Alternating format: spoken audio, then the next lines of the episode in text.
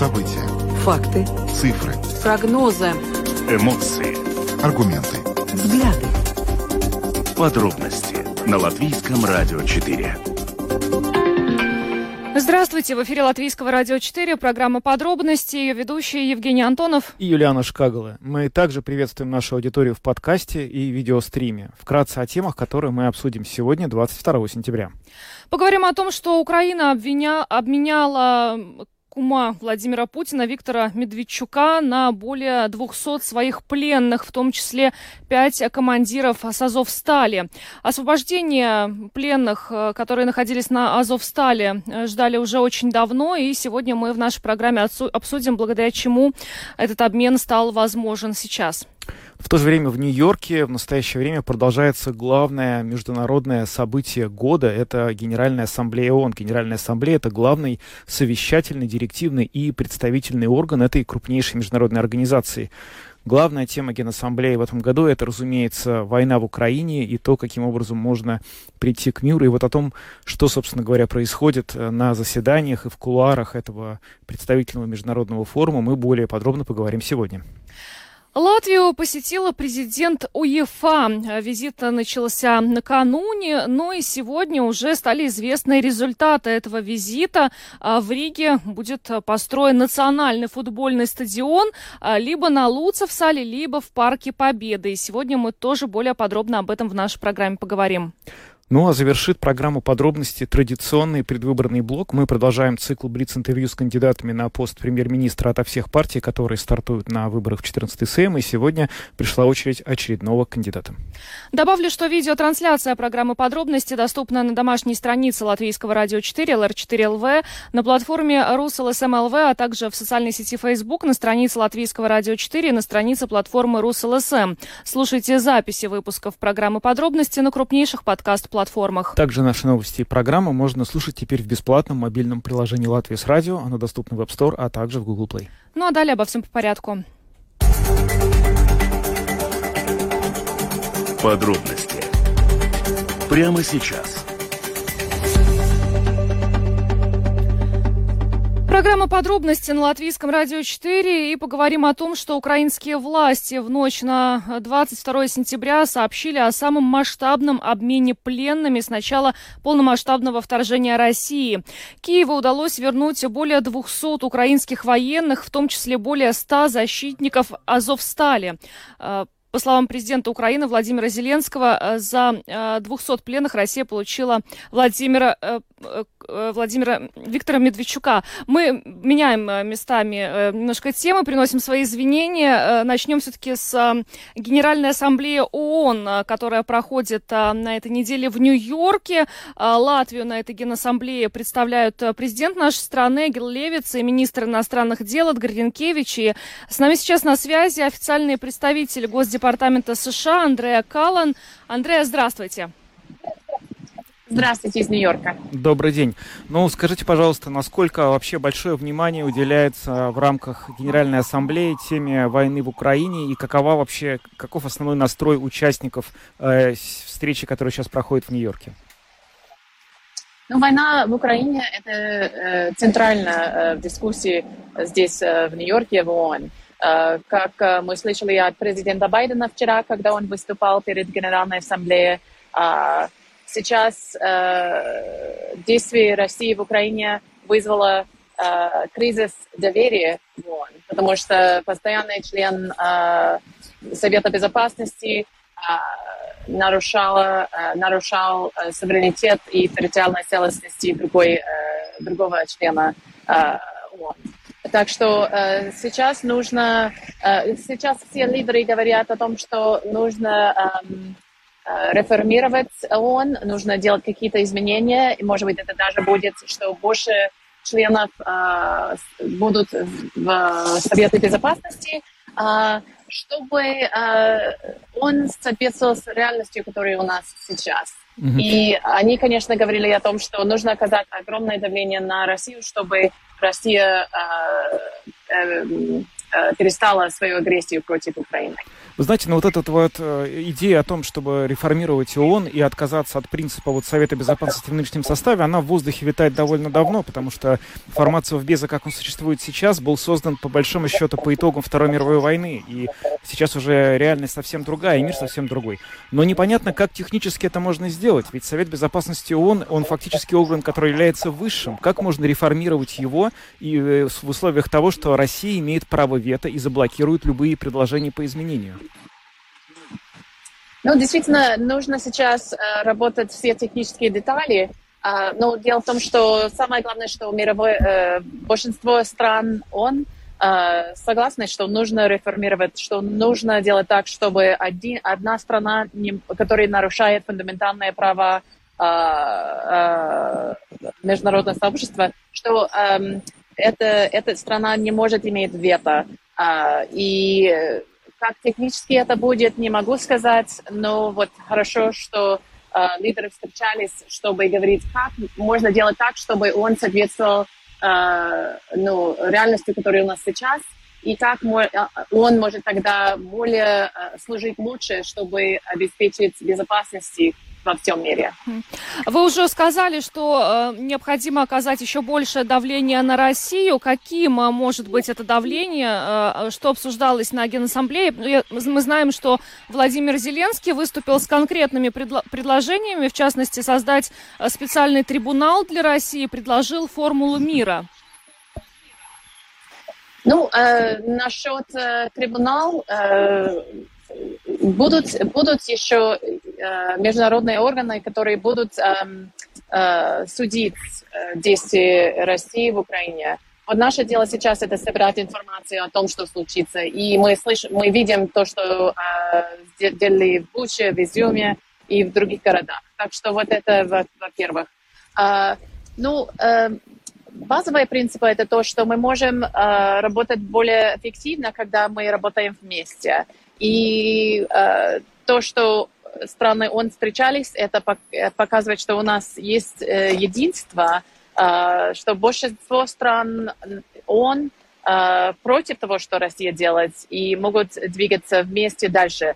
И э, США работает вместе с нашими партнерами в, в НАТО, в э, Европейском Союзе и э, по всему миру, чтобы оказать давление. Это может быть санкции, это может быть э, и другие меры. Э, но вот самое главное показать, что мы едины. Российская пропаганда хочет показать, что это совсем наоборот, но э, э, они ошибаются, и Запад, и все демократические страны мира единые. Мы объединились, и мы будем очень сильно работать вместе. А что говорят о том, что Россия объявила мобилизацию? Ну, призыв Путина э, провести э, мобилизацию, частичную мобилизацию э, российских граждан и направить их э, на войну в Украине. Это э, показывает э, э, это не это показывает то, что э, Россия проиграет сейчас э, в Украине. Россия находится в очень слабой э, позиции. И что украинские э, военные силы успешно проводят контрнаступление.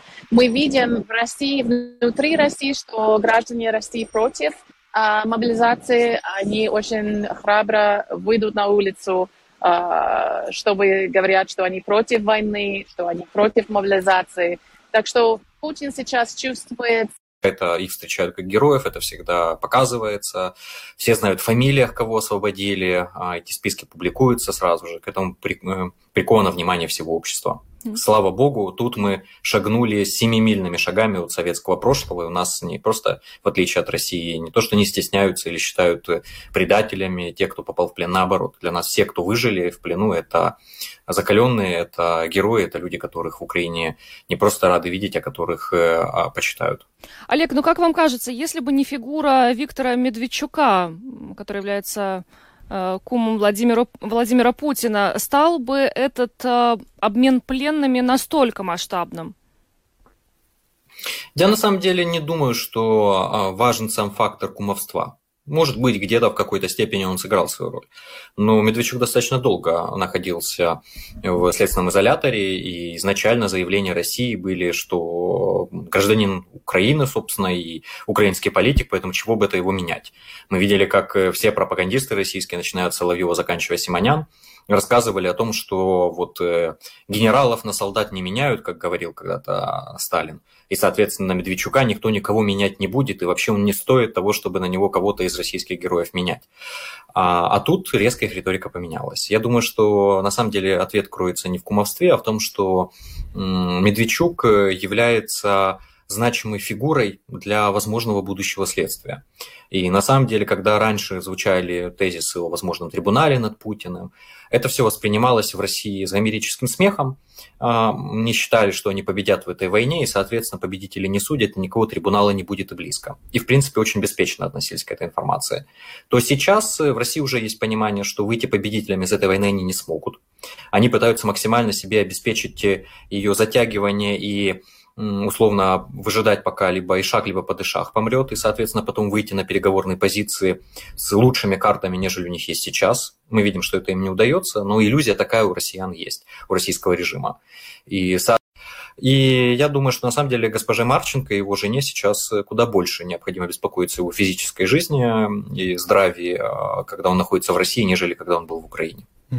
Знаете, ну вот э, в России, на самом деле, эту новость об обмене, конечно, встретили э, наиболее патриотически, радикально патриотически настроенное население, очень, э, если мягко выражаться, э, сдержанно и недовольно, да, то есть, потому что для бойцов Азова мы видели, готовили просто буквально клетки, в которых их собирались сажать во время процесса, которые должны были устроить в ДНР над ними.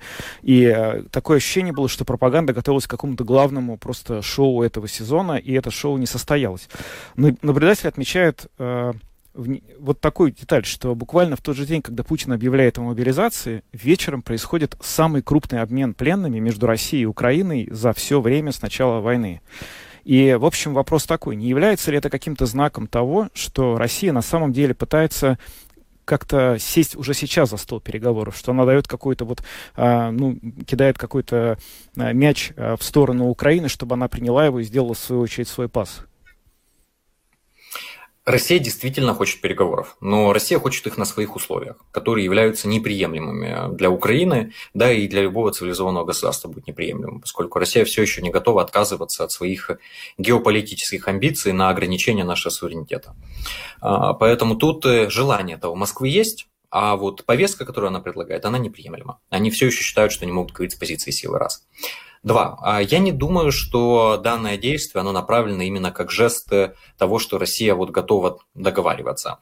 Я думаю, что здесь несколько мотиваций. Первая мотивация – это а, как раз жест доброй воли, но не Украине, не миру, а Эрдогану поскольку Эрдогану очень важно находиться в позиции переговорного субъекта, а, посредника, для того, чтобы одновременно использовать равноприближенности к России и к Украине для Эм, поправления финансово-экономического состояния самой Турции для своего геополитического влияния.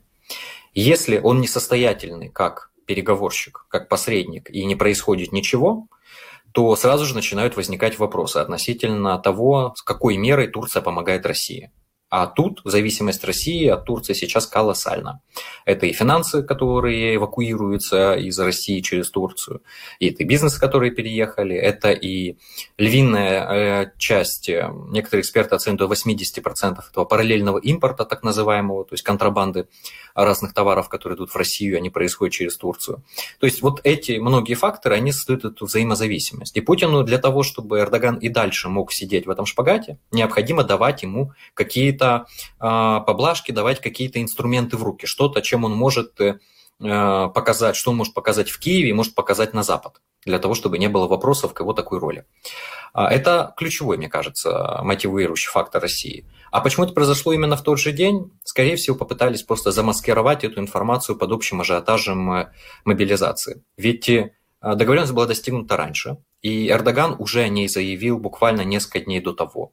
Если Эрдоган об этом сказал публично, в, имеется в виду о 200 э, людях, которые должны быть обменены, то значит, что до этого уже проходили не публичные коммуникации, и либо было достигнуто договоренности, либо наоборот, Россия затягивала процесс, и Эрдоган уже решил вкинуть в публичное поле с тем, чтобы создать презумпцию того, что это состоялось, и, и где же, собственно, люди. Угу. И Россия, судя по всему, решила пойти на этот шаг как раз под покровом мобилизационной истерии, с тем, чтобы это пролезло максимально безболезненно, с тем, что и так есть другие проблемы, которые сейчас заботят российское общество. Ну, вы знаете, ну вот вы сейчас упомянули Эрдогана и ту роль, которую, с вашей точки зрения, он играет во всем этом. Но ведь э, надо сказать, что буквально неделю назад на саммите ШОС, который был в Узбекистане, Эрдоган сделал несколько очень ну, неожиданных для него политических заявлений. В частности, он э, сказал, что хотел бы скорейшего завершения войны. Он сказал, что никогда не поддержит э, вхождение э, Донбасса и Луганска и регионов в состав России. То есть физически получается, что у Эрдогана есть, во-первых, интерес завершить эту войну, и, как вы говорите, влияние на Путина для того, чтобы, в общем-то, а, свои желания воплотить в жизнь. То есть можно ожидать, что Эрдоган как-то может подтолкнуть Москву к тому, чтобы она вышла на переговоры с каких-то более разумных позиций, на ваш взгляд? Турция была в этом заинтересована, безусловно, но это влияние двухстороннее. И Эрдоган во многом зависим от Путина, от российских денег, от российских энергоносителей, от торговых потоков, которые сейчас идут через э, Турцию. Поэтому э, не стоит здесь себя обманывать, что Турция, например, э, полностью разделяет с Украиной нашу позицию и является таким себе агентом влияния Запада, давления на Россию, имея свои рычаги. Нет, у Турции свои интересы. Турция далека от демократичности как государства. Проблемы финансовые у Эрдогана достаточно серьезные в самом государстве. Соответственно, Турция занимает как раз очень прагматичную и очень турецко-центричную позицию, причем исходя из своих, скажем, амбиций, своего видения вообще, каким мир должен быть и какова роль Турции в нем. А, поэтому здесь просто необходимо без иллюзий смотреть достаточно цинично и прагматично на то, что в чем Турция конструктивна, в чем нет для Украины и для мира. И Эрдоган это прекрасно понимает, поэтому и пытается обеспечить для себя вот эту уникальную нишу. А эта уникальная ниша, она требует и уникальных тогда ресурсов. Вот э, обмен а пленными в таком формате, это явно, скажем, оплата Путиным за услуги Эрдогана в отношении э, помощи обходе санкций. Олег Саакян, украинский политолог, прокомментировал в нашей программе последние новости в Украине. Это возвращение бойцов Азов Стали, защитников Азов Стали, бойцов батальона Азов. Спасибо вам, что были с нами. Спасибо. Взаимно. Ну, стоит еще, э, мы уже говорили в нашей программе о мобилизации, которая накануне в России была объявлена. Э, стоит э, ну, немножко упомянуть о том, что, собственно, вчера вечером проходило в российских городах. Мы как раз во время нашей программы вчера обсуждали, что есть, по крайней мере, призыв э, провести акции протеста, и они прошли более чем в 30 городах России. Конечно же, очень много задержанных, э, более тысячи задержанных. Э, позже начала появляться информация о том, что у задержанных отбирали паспорта, и в обмен на паспорта им вручили уже, собственно, повестки.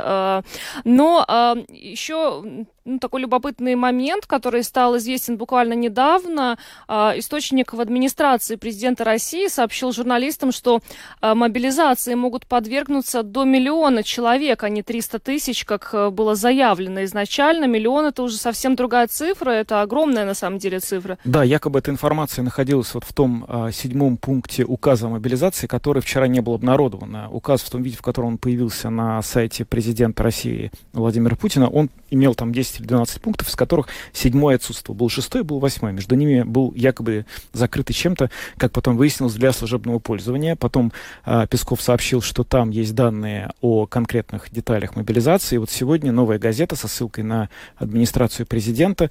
И тоже мы понимаем, что кто-то в администрации президента, видимо, до такой степени всем этим недоволен, что сообщает новой газете ту информацию, которая при прочих равных является просто секретной. Она для служебного пользования. И тем не менее, он это говорит. Это нам много, на самом деле, рассказывает о том, что э, в кремлевских верхах тоже далеко не все так сейчас просто, и отношения между теми людьми, которых принято называть партией войны и партией мира, уже накалились до предела, на самом деле.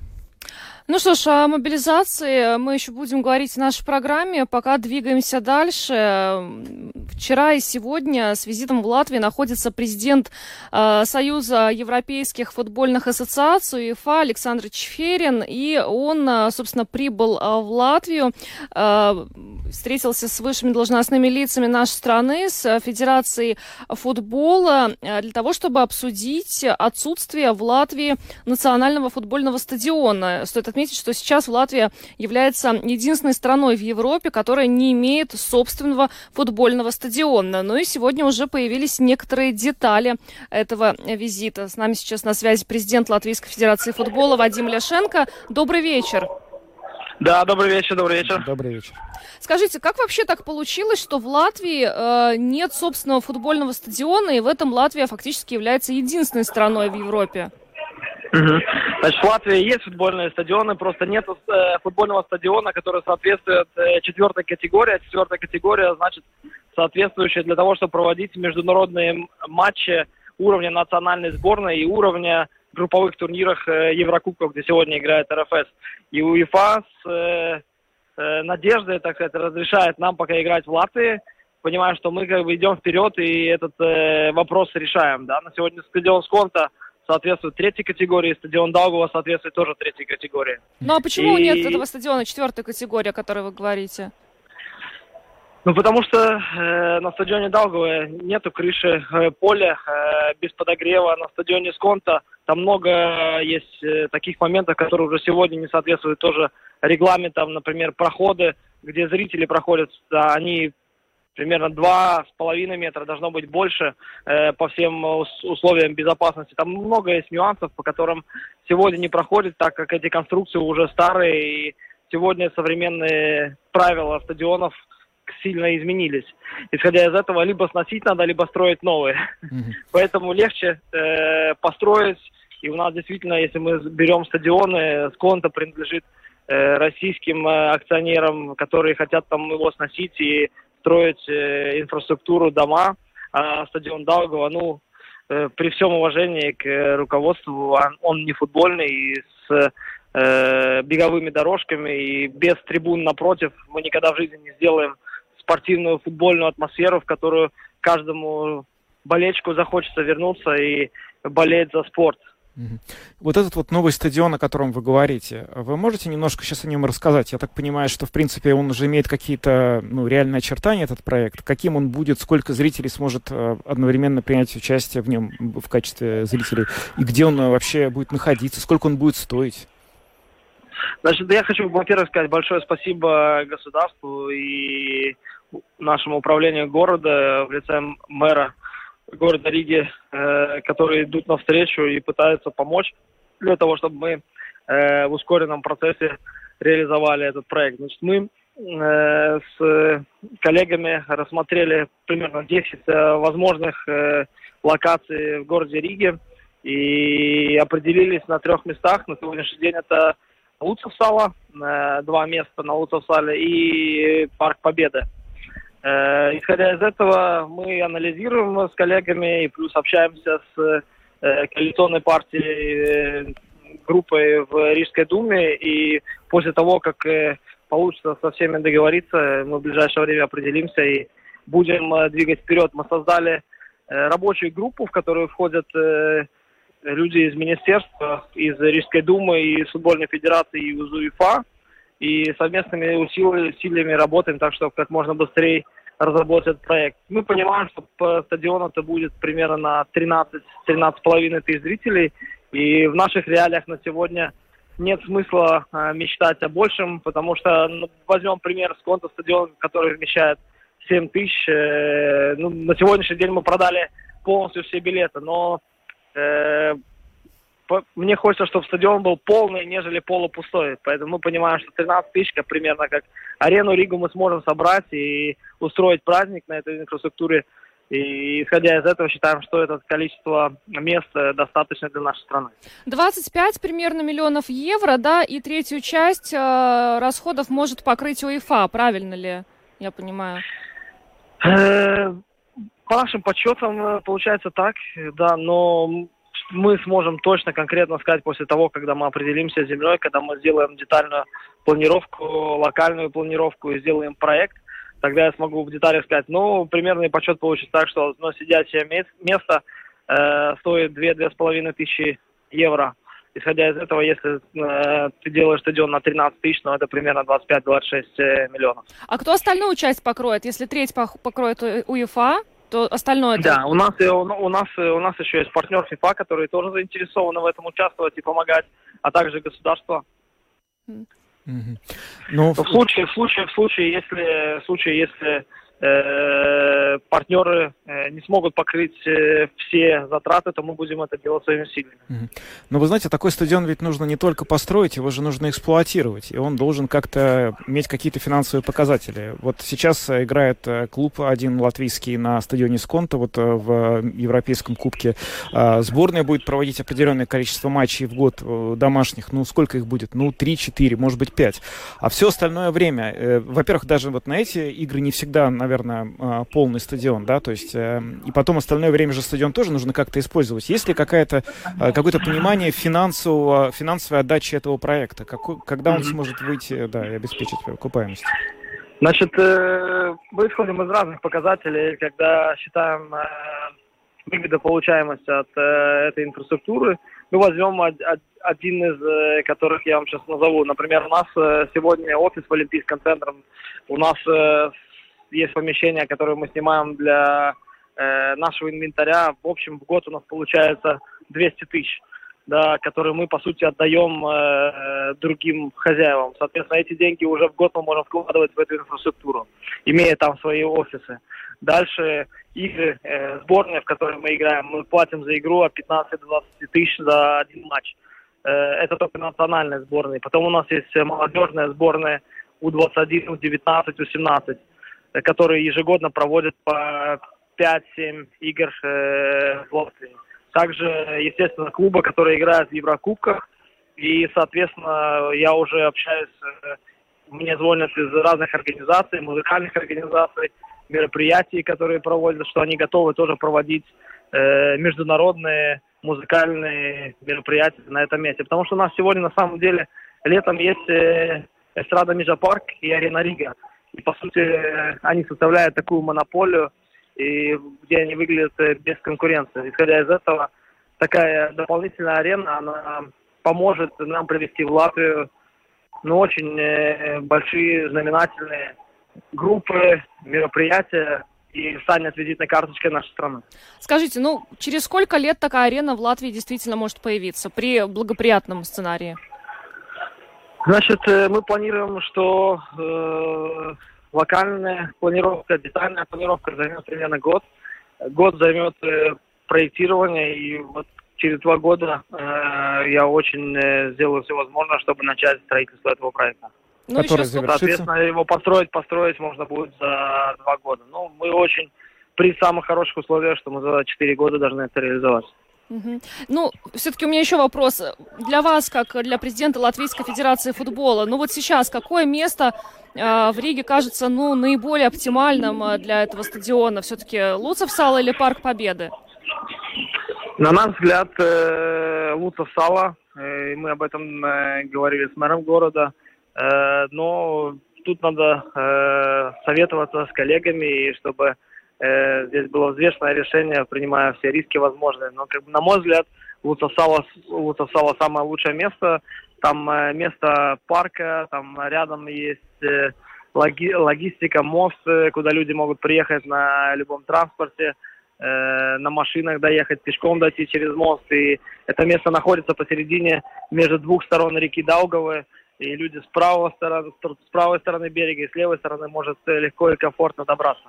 И самое главное, что э, этот стадион, э, э, конечно, будут проходить мероприятия, но очень хорошо, что там э, не так много жилья, и никому это не будет мешать, и будет только помогать развивать это место. Ну что ж, спасибо вам большое. Вадим Ляшенко, президент Латвийской Федерации футбола, был с нами на связи. Спасибо еще раз, хорошего большое, вечера. Большое спасибо и болейте сегодня за нашу сборную. Будем болеть, Молдовы. Кать, будем болеть. Спасибо. Да, Спасибо. удачи нашим. До свидания. Да, Ну свидания. что ж, э, очевидно, уже ну, в скором будущем э, в Латвии появится национальный футбольный стадион. Да. И хочется, чтобы за эти 4-5 лет еще и команда уже к шестому списку. На самом деле очень быстро пролетело время. Мы с многими кандидатами уже успели а, познакомиться. Всего их 19. А на данный момент, а, ну, только одна партия отказалась общаться с прессой. Не только с нами, но и с другими средствами массовой информации. Ну, в общем-то, интересно на самом деле а, послушать, насколько существенно отличаются ответы на одинаковые вопросы для всех кандидатов. Да, это наш формат. Мы всем нашим гостям задаем 10 одинаковых вопросов, на которые они могут отвечать на протяжении ровно 10 минут. Чистое время мы включаем э, хронометр, когда, собственно говоря, вопрос перестаем задавать и выключаем, когда он закончил отвечать. 10 минут можешь использовать как хочешь на то, чтобы объяснить избирателю, донести любую мысль, которая есть в программе партии.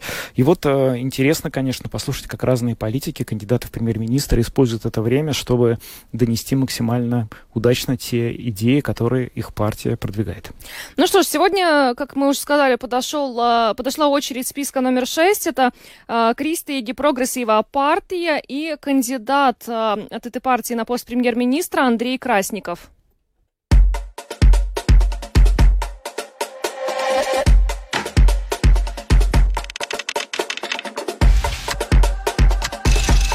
Самое главное, что избиратель должен узнать о вашей программе. Вы знаете, первое, что я могу сказать, э, программы никто не реализует. Это практика латвийской, латвийской политики. Безусловно, мы будем пытаться реализовать. Мы партия, которая стоит на двух ногах, на двух китах. Мы э, защищаем интересы малоимущих, и это в основном люди верующие, э, повторяем, малоимущих. И второе, мы э, стоим на э, второй, второй ноге, втором ките – это наука. Мы представители, очень большая часть нашей партии, ну, не очень большая, но пока она, значит, не очень большая, потому что мы сформировались довольно, довольно недавно, э, это латвийские ученые, которые способны помочь э, в реформирование латвийского э, государства, реформирование, ну, слова реформирование, может быть, не, не правы, неправильны, в улучшении работы как, как государственным управлением, так и, безусловно, всем, что происходит в латвийском государстве. Потому что э, тратить можно только те деньги, которые заработаны. Это наша кредо.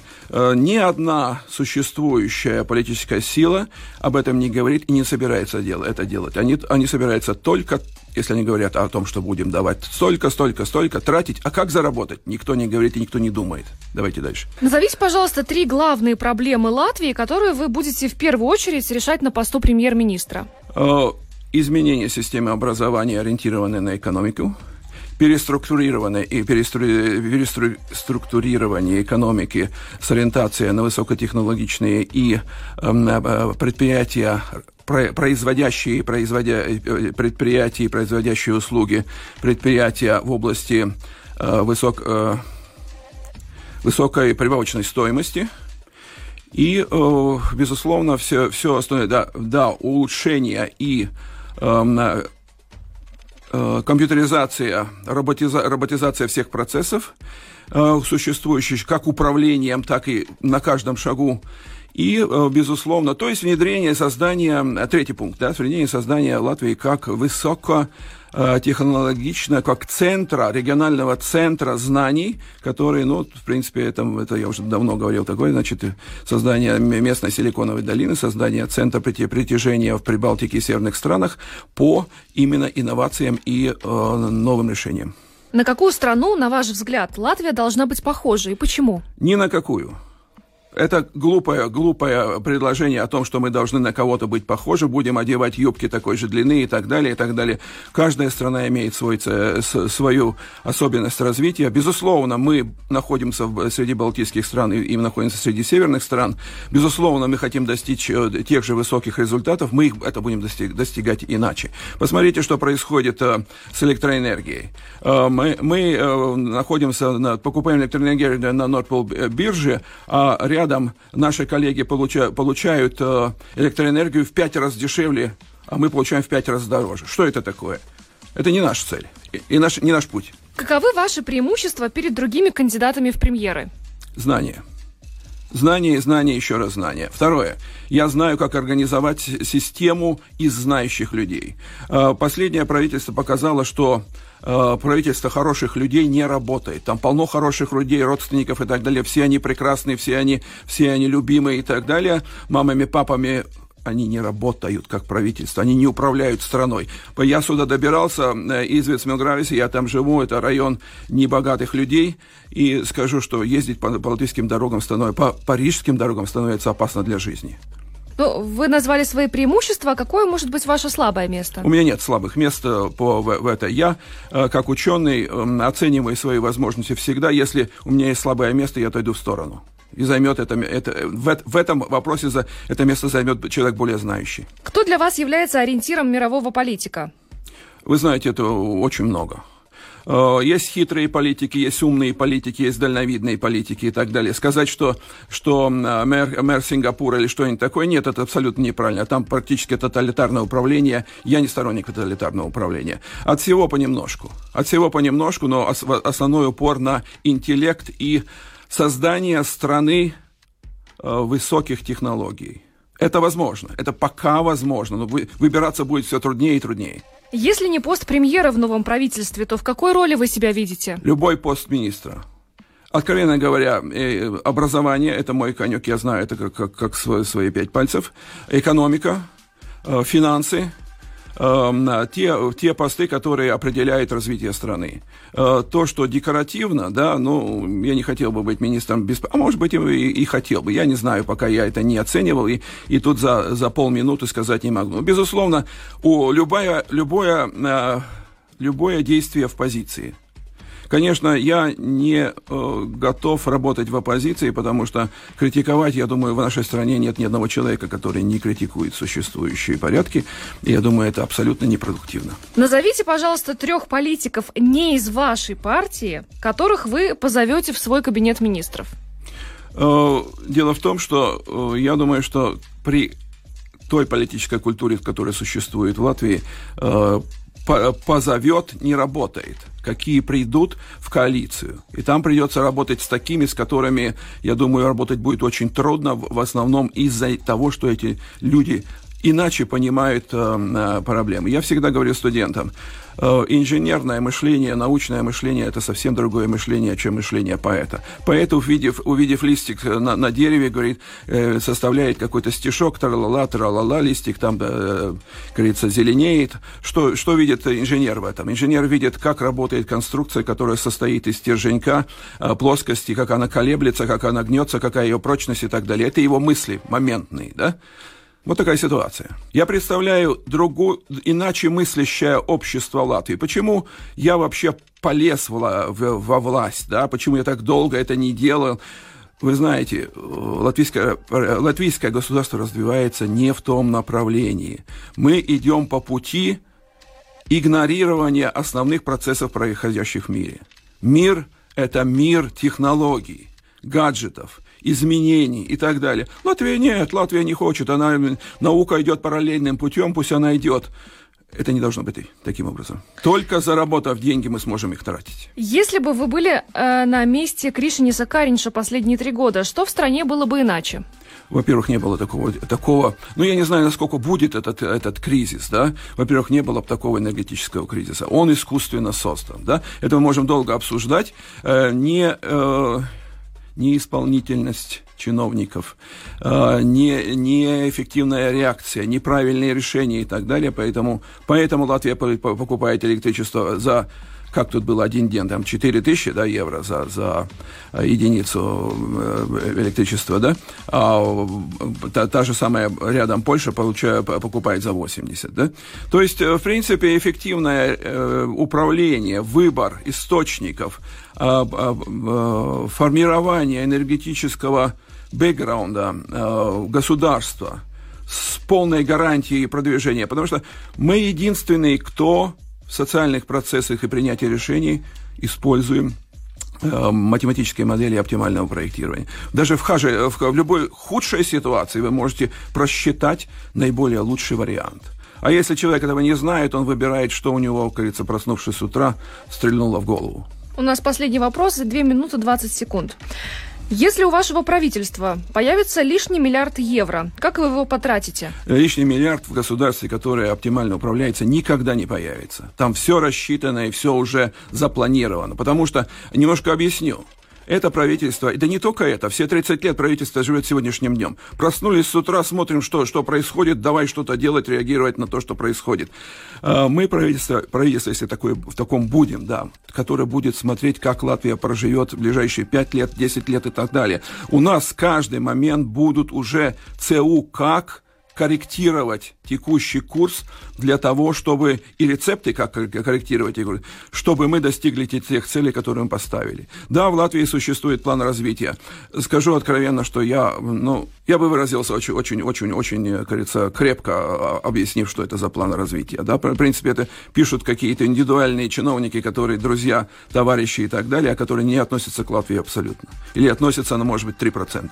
У вас остается еще минута 20, вы можете что-то добавить, это ваше Я время? могу добавить еще э, следующее. Значит, мы э, христианская демократическая партия. Многим не нравится, что мы используем слово христианское. Э, с одной стороны, мы знаем, что Латвия христианская страна, и мы знаем, что э, многие из христиан, особенно люди, подаются в, в религию, когда у них абсолютно безысходное положение. Поэтому мы фактически с, с этой точки зрения э, демократическая и социал-демократическая, наша активность идет на повышение уровня, будет идти на, на повышение уровня жизни простых э, латвийских жителей, независимо от национальности, направления и так далее, чтобы они жили лучше. Второе, мы используем, э, мы используем э, научные методы и будем использовать научные методы. Какие мы только сможем высоко, высокого уровня. Мы будем включать в процессы э, существования управления государством, в процессе развития экономики, э, научные кадры Латвии, профессорские кадры Латвии, таким образом, чтобы э, действительно добиться максимально быстро, максимально эффективно э, результата. Это наша программа. 1 октября. Латвия выбирает 14 сейм. Думай, за кого голосуешь. Итак, это был кандидат в премьеры Андрей Красников от списка номер 6 Кристи Гипрогрессива партия. Таким образом, у нас осталось э, всего лишь пять списков. Мы продолжаем наш проект. В течение ближайших пяти дней мы представим вам кандидат, еще пятерых кандидатов на пост премьер-министра от пяти других партий, которые баллотируются на выборах в 14-й Сейм. Мы идем в обратном порядке от списка с номером 19 до списка с номером 1. На этом программу подробности завершаем. С вами были Евгений Антонов и Юлиана Шкагла. Звукооператор Регина Безаня, видеооператор Роман Жуков. Хорошего вечера и до завтра. До свидания.